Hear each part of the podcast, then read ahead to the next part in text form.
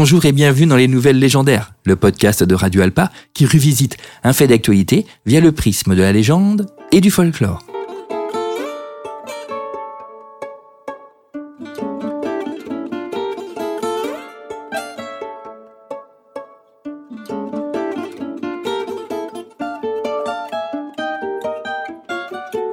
Retournons au baseball et à l'année 1918. L'équipe qui domine, et domine même outrageusement le championnat de baseball à cette époque, sont les Red Sox de Boston. Les Red Sox ont remporté à cette époque-là trois fois la Ligue mondiale d'affilée avec leur joueur vedette Babe Ruth, surnommé le Bamba.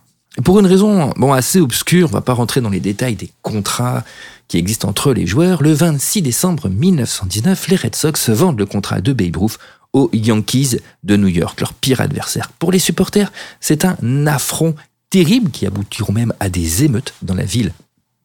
Pourtant réputé très calme de Boston, considérant ça comme une trahison, car pour eux, Babe Ruth est le plus grand joueur de tous les temps. D'ailleurs, entre parenthèses, il est encore de nos jours considéré comme un des plus grands joueurs de l'histoire.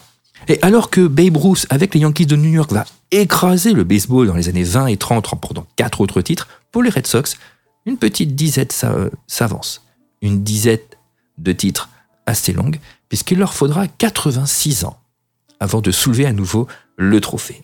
Alors cette malédiction n'est pas née du jour au lendemain, il a fallu du temps pour commencer à se créer et commencer à essayer de chercher dans les, archives du club, effectivement, très rapidement, assez rapidement en tout cas, l'idée que le transfert de Babe Ruth ait maudit le club leur est apparu comme quelque chose de relativement évident. Donc le club aucun de nombreux résultats, arrive souvent en finale, mais au même titre qu'on a vu au début avec les Cubs de Chicago, ils n'y arrivent pas à aller au bout, ils n'arrivent pas à, soulever ce trophée.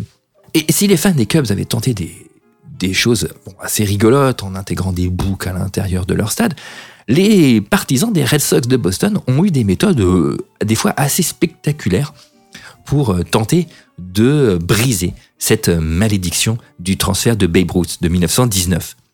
Comme par exemple au début des années 90, de placer une casquette des Red Sox au sommet du mont Everest et d'y brûler une casquette euh, du club rival, donc des New York Yankees.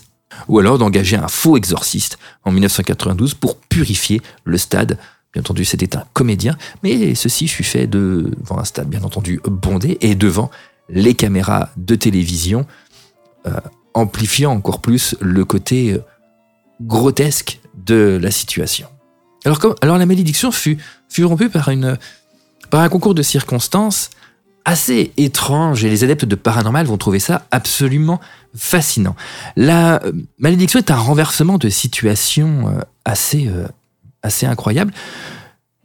Et le 31 août 2004, la vedette des Red Sox, Manny Ramirez, a frappé une balle qui est arrivée dans le public. Alors, le, donc comme on a vu précédemment, ça, c'est très avantageux pour un joueur que la balle se retrouve dans le public. Et là, pour le coup, elle s'est retrouvée dans le public de manière assez rapide, puisqu'un pauvre, un pauvre adolescent, en fait, a pris la balle de baseball euh, frappé par Ramirez en pleine tête, hein, qui lui a fait perdre deux dents sur le coup, en fait. Hein, le jeune homme, Lee Gavin, a perdu connaissance.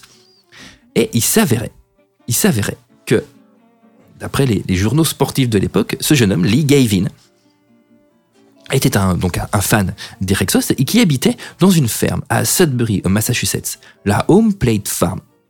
La Home Plate Farm fut la ferme dans laquelle a grandi Babe Ruth. Donc pour les fans, euh, cette corrélation, ce, hasard absolu, en fait, fut un, élément déclencheur. On était de retour avec euh, le mythe de Babe Ruth. Et cumulé à cela, le même jour, les Yankees de New York, adversaires donc mythiques euh, et artisans de cette malédiction, se prenaient un petit 22-0 sur le terrain des Indians de Cleveland. Et finalement, la malédiction s'achève le 27 octobre 2004 face à l'équipe de Saint-Louis, où ils mettent un terme à 86 ans euh, de défaite, mettant ainsi cette malédiction aux oubliettes. Les Red Sox continueront à enchaîner, puisqu'ils remporteront trois ans plus tard en 2007 le titre, puis en 2013, et après le, le système de victoire va reprendre son cours. C'était les nouvelles légendaires, le podcast de Radio Alpa. À très bientôt pour une nouvelle légende.